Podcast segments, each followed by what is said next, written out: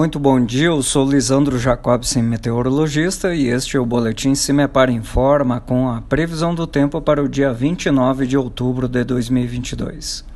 A partir deste sábado, o tempo volta a ficar mais instável nas regiões paranaenses.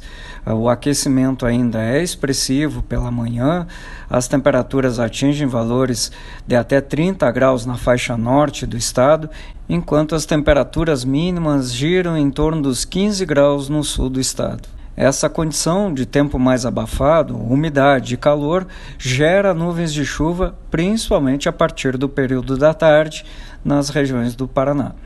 E não se descarta a ocorrência de temporais, pois o ambiente atmosférico é favorável para que tenhamos o desenvolvimento de tempestades, embora de forma localizada, neste sábado.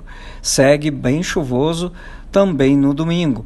Domingo, dia de eleições, a tendência de ser mais chuvoso entre o noroeste e o oeste paranaense, mas também estão previstas chuvas a partir da tarde nas outras regiões do estado.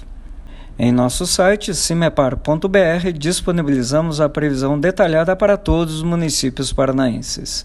Cimepar Tecnologia e Informações Ambientais.